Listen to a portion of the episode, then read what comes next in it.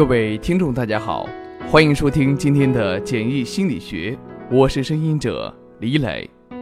今天我为您讲的是，有时你会发现，失去也是一种美。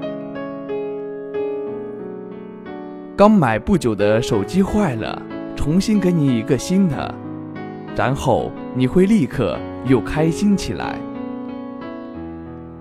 用过很久的喜欢的马克杯摔了。重新给你一个更美的，然后你心情又马上舒展了。和交往一年的对象分手了，但不久就遇到了更优秀的人，然后你很快就会从失恋的悲伤中走出来。你担心的也许不是对过去的眷恋，而是对未来的恐惧。你焦虑的不是对失去的恐慌，而是对能否得到的不确定。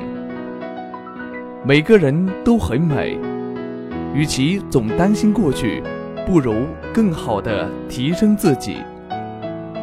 当你提升自己到一定境界，财富、美貌、才华这些你自己都有了，还会羡慕别人吗？淡定、平和、安宁，这些都是你的心境，还会惶惶不可终日遇不到更好的吗？当你无惧所失，无惧所得，面对未来所向披靡，你会发现，失去也是一种美。